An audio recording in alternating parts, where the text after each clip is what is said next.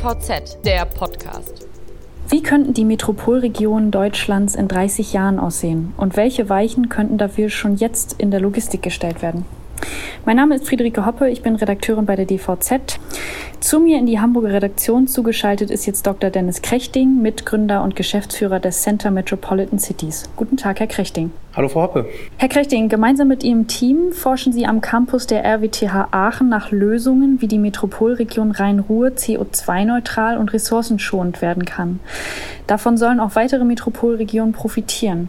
Welche Idee haben Sie denn dort zuletzt getestet? Ja, die letzte Idee, die wir tatsächlich nach vorne gebracht haben, äh, ist dreistufig. Und zwar, wir haben uns überlegt, ähm, gemeinsam mit der Stadt Aachen, und da bin ich über die Zusammenarbeit auch sehr dankbar, welche verschiedensten Lösungsbausteine braucht denn eigentlich der Bürger an welchen Standorten? Und so sind wir in sehr, sehr offenen Diskurs gegangen und haben auch wirklich mit Prototypen gearbeitet und, und an Standorten genauestens überlegt, was kommt eigentlich in Frage? Wie müssen Bürger beteiligt werden und wie müssen die Konzepte aussehen?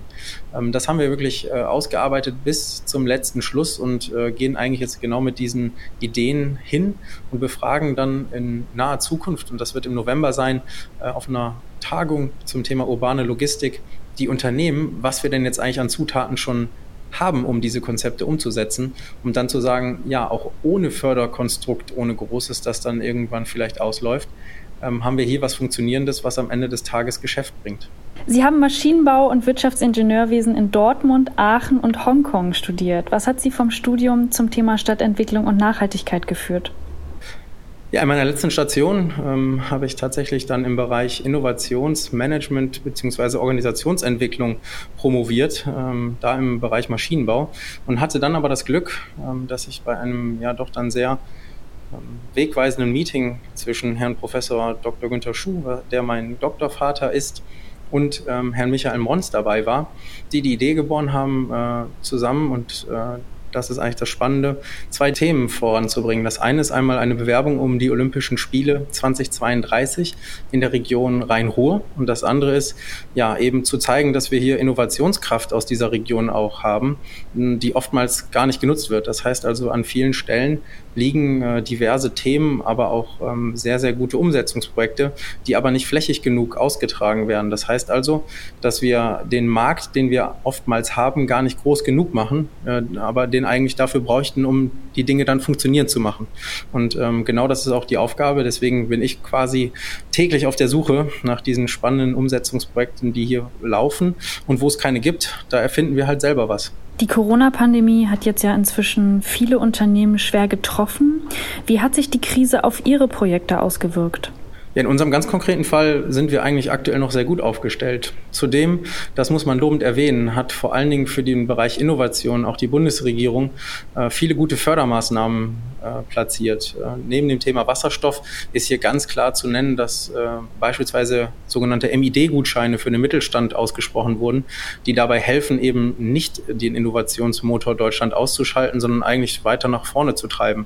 Das heißt also, durch Förderkonstrukte hat man auch als Mittelständler die Chance, ähm, innovative Dinge weiter zu erforschen bzw. Innovation zu treiben. Ähm, wie gesagt, bei uns aktuell die Projekte laufen noch äh, genauso wie vorher. Andere äh, Dinge, die in der Pipeline waren, sind etwas zurückgestellt bzw.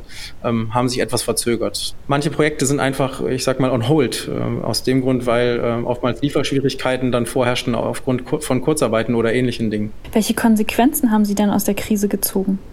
Ja, vor allen Dingen äh, ist es, glaube ich, jetzt jedem bewusst, dass äh, das Thema Heimarbeit beziehungsweise innovatives Arbeiten äh, ein Klacks ist und das auch gut funktionieren kann. Nicht in allen Fällen, das muss man ganz klar sagen.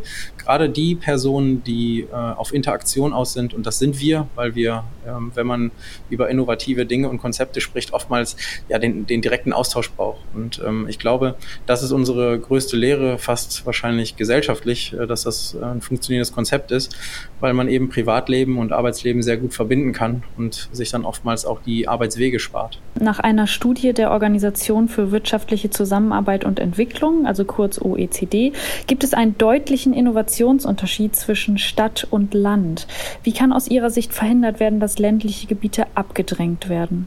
Ja, aus meiner Sicht ist äh, vor allen Dingen der Unterschied ja in der Struktur. Und ähm, der Unterschied in der Struktur heißt, dass wir vor allen Dingen auch ganz andere Lösungskonzepte brauchen. Die Lösungskonzepte in der Stadt sehen, wenn man das auf Logistik bezieht, völlig anders aus als auf dem Land. Das heißt also, hier brauchen wir in der Stadt äh, vor allen Dingen Punkte, an denen wir sehr effizient Pakete abgeben, aber auch abholen können. Ähm, wir brauchen Punkte, die eben äh, vielleicht am Arbeitgeber äh, situiert sind, wo wir eben durch äh, wir, Verkehrsvermeidung dadurch dann glänzen können, dass wir eben nicht noch den Weg in die Stadt machen müssen. Auf dem Land sieht das ganz anders aus. Äh, hier haben wir ganz andere Herausforderungen seitens der Logistik, aber wir haben auch ganz andere Herausforderungen, die der Bürger dort zu lösen hat. Äh, hier geht es oftmals darum, dass man sich fragt, ähm, an welcher Stelle sind eigentlich ideale Punkte, um vielleicht äh, äh, Pakete zu bündeln und ähnliches. Das heißt also, ähm, brauchen wir einen sozialen Ort, an dem wir dann auch zusätzlich noch Pakete oder ähm, Paketzustelldienste dann ermöglichen. Das sieht ganz anders aus eben auf dem Land und ich glaube nicht, dass die abgehangen werden, gerade nicht in diesem Thema, sondern dass sie einfach anders betrachtet werden müssen. Ähm, die IHK hat dazu eine sehr, sehr gute Studie hier in der Region auch durchgeführt, die eben auch einen Handlungsleitfaden äh, mitgibt und äh, diesen kann man, wenn man dann auch Förderkonstrukte dafür kreiert, dann auch befolgt werden. Sie definieren für sich acht Handlungsfelder, in denen Sie Veränderungen etablieren wollen, darunter zum Beispiel das Themenfeld Logistik und Arbeit. Wie könnte dieser Bereich in 30 Jahren aussehen? Ja, wenn wir in die Zukunft schauen, sind natürlich immer mehrere Szenarien zulässig und ähm, man kann jetzt nicht sagen, dass es auf äh, eins davon sich direkt verschränken wird. Ähm, was definitiv Fakt ist, dass wir eine alternde Gesellschaft haben und auf der anderen Seite, wenn wir an, das, an den Bereich Arbeiten denken, dass wir vor allen Dingen dort Innovationen brauchen, wo wir im sozialen Bereich sind oder äh, wo wir in viel Interaktion mit Personen sind. Das heißt also, alles, was Innovationsthemen sind, werden immer noch äh, mit hoher Wahrscheinlichkeit von Menschen ausgeführt. Ähm, viele Dinge, Prozesse und Themen, die eben äh, auch durch eine Maschine sehr gut durchführbar sind, werden wir aber vielleicht auch schon in zehn Jahren gut ersetzt sehen. Das Center Metropolitan Cities bietet Unternehmen ja auch die Möglichkeit einer Mitgliedschaft, ähm, sodass sie dann beraten werden und auch an Forschungsprojekten teilnehmen können. Wie viele Unternehmen nutzen das aktuell? Ja, jetzt müssen wir uns etwas größer schneiden. Der RWTH Aachen Campus hat äh, knapp 500 Mitglieder auf Unternehmensseite und ist stetig wachsend. Ähm, das ist äh, der Idee geschuldet, dass äh, der Professor Günther Schuh, wie gesagt, mein Doktorvater, damals gesagt hat, dass Innovation auch Raum braucht. Und ähm, diesen Raum haben wir dann eben auch wirklich gegeben, indem wir hier auch wirklich in äh, großer äh, Manier investiert haben. Hier sind, äh, wenn man das in der letzten Ausbaustufe sieht, knapp zwei Milliarden Euro, die aus der privaten Wirtschaft in Gebäude und Infrastruktur eben investiert werden. Und ähm, hier finden eben aus diesem Grund auch genug Personen und Unternehmen Platz, um eben dann sehr, sehr nah mit äh, der Forschung zusammenzuarbeiten. Ich jetzt für meinen Bereich, wir sind äh, bei knapp 10 bis 15, je nachdem, wo man da schneidet, Unternehmen, mit denen wir jetzt wirklich in enger Kooperation sind, sind aber auch noch sehr jung. Das heißt also mit einem Jahr ähm, sind wir da sehr stolz auf die Entwicklung, wollen aber auch jetzt weiter wachsen. Um diesen Unternehmen den Einstieg in die Elektromobilität zu erleichtern, forschen Sie seit Mai auf dem sogenannten Smart Parking und Charging Campus. Was sind Ihre Ergebnisse nach den ersten vier Monaten? Ja, sehr spannend. Ähm, aus dem Grund, weil ich habe es vorhin kurz erwähnt, ähm, da wo wir noch keine Lösung sehen am Markt, da müssen wir halt selber ran und innovieren. Und was wir gesehen haben, ist, dass vor allen Dingen an Campuskonstrukten in Parkhäusern, aber auch im öffentlichen Raum oftmals noch gar nicht geklärt ist, ja, wie ist der Zugang, wie äh, können Leute parken und laden und dass dort vor allen Dingen auch ähm, ein, ja, ich sag mal, ein Innovationsbedarf ist.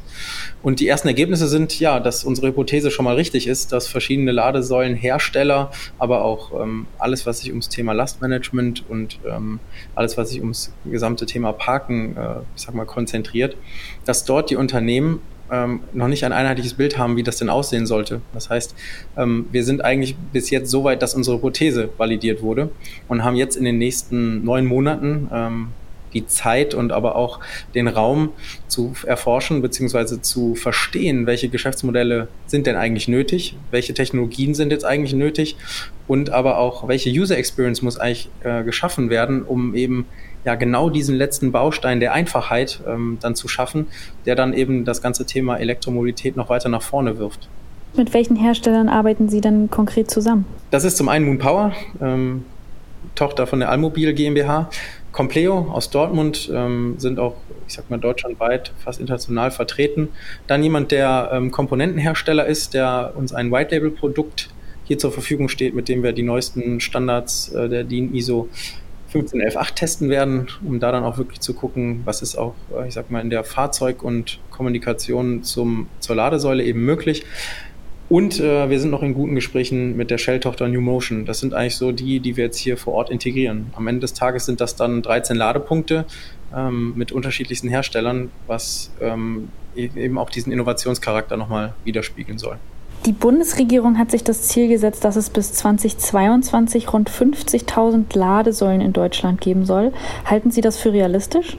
Das kommt drauf an. Vielleicht auch, wie gut wir unseren Job machen. Also wenn wir besser verstehen mit vielen Herstellern, aber auch äh, Anwendern, wie am Ende das Thema Ladeinfrastruktur funktioniert ähm, auf Konstrukten wie eben in Parkhäusern, auf Campuskonstrukten, aber auch im öffentlichen Raum, dann haben wir auch die Chance, wenn man die Geschäftsmodelle funktionierend machen, dass äh, entsprechend investiert wird. Denn ähm, es ist klar, da wo kein Geschäftsmodell, dort auch keine Investitionen. Das heißt also, wir können jetzt nicht darauf warten, bis wir einfach ähm, Geld von der Bundesregierung eben für genau diese Themen bekommen, die eben aber auch schon gefördert sind. Also ähm, das vorweg, da sind auch schon sehr, sehr viele gute Fördertöpfe, die heute von Unternehmen, aber auch von anderen wahrgenommen äh, werden, beziehungsweise auch in Anspruch genommen werden.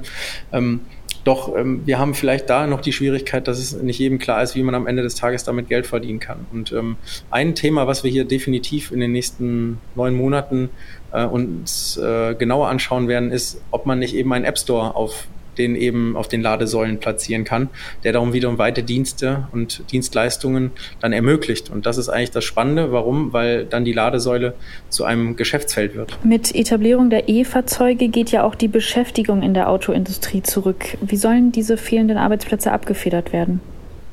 Jetzt kenne ich leider nicht die strategischen Papiere der Automobilindustrie.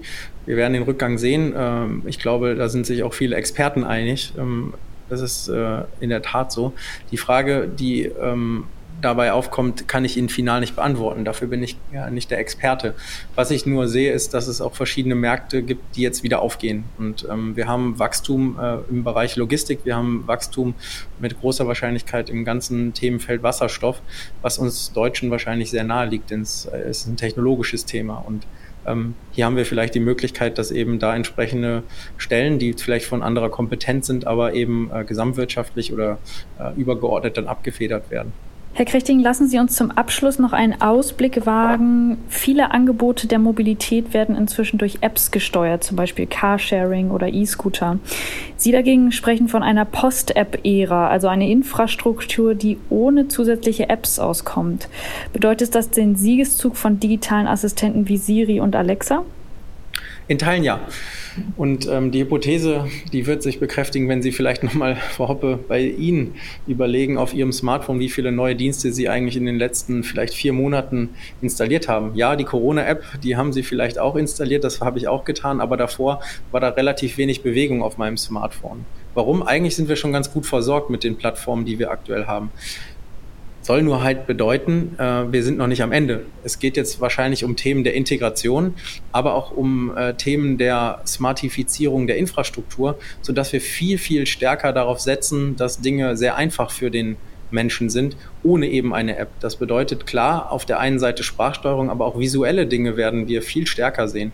Äh, Sie kennen vielleicht die ersten Ansätze, wie autonomes Fahren ähm, auch, ähm, ich sag mal, in Städten funktionieren kann. Ähm, ich sag mal, auf der visuellen Seite, da sind äh, Gesichter von Autos, die beispielsweise jemand anlächeln, sodass man merkt, ich wurde erkannt. Ja, das sind Dinge, die sind äh, konzeptionell schon da und wir werden sie immer stärker sehen von der Infrastrukturseite her. Sehen Sie dafür schon erste Schritte in der Logistik? Definitiv. Ähm, ich kann heute genau wissen, äh, fast auf die Sekunde, wann mein Paket vor der Tür steht. Das heißt also, auf der Datenseite sind wir da gar nicht so schlecht ausgerüstet. Wir haben natürlich auf der Infrastrukturseite jetzt noch enormen Bedarf. Und ähm, da müssen wir vielleicht äh, hinschauen und überlegen, welche Dinge können denn auch von städtischer Seite freigegeben werden? Sind es freie Parkplätze beispielsweise, die eben für Kurzzeitparker genutzt werden können? Und ähnliche ähm, Dinge. Das heißt, ähm, aus der Logistik heraus denke ich, dass wir schon äh, die ersten Ansätze sehen. Ähm, wir brauchen jetzt nur noch die Integration eben in die verschiedensten Bereiche und die fangen beim Nutzer an, gehen über die Stadt bis hin über die Logistik. Herr Krichting, vielen Dank für das Gespräch. Liebe Hörer, vielen Dank fürs Zuhören. Wer sich noch weiter über das Thema E-Mobilität und vernetzte Metropolregion informieren möchte, findet dazu weitere Informationen auf unserer Homepage unter der Adresse www.dvz.de slash Metropolitan Logistics slash E-Mobilität. Ich sage Tschüss und auf Wiederhören bis zur nächsten Folge.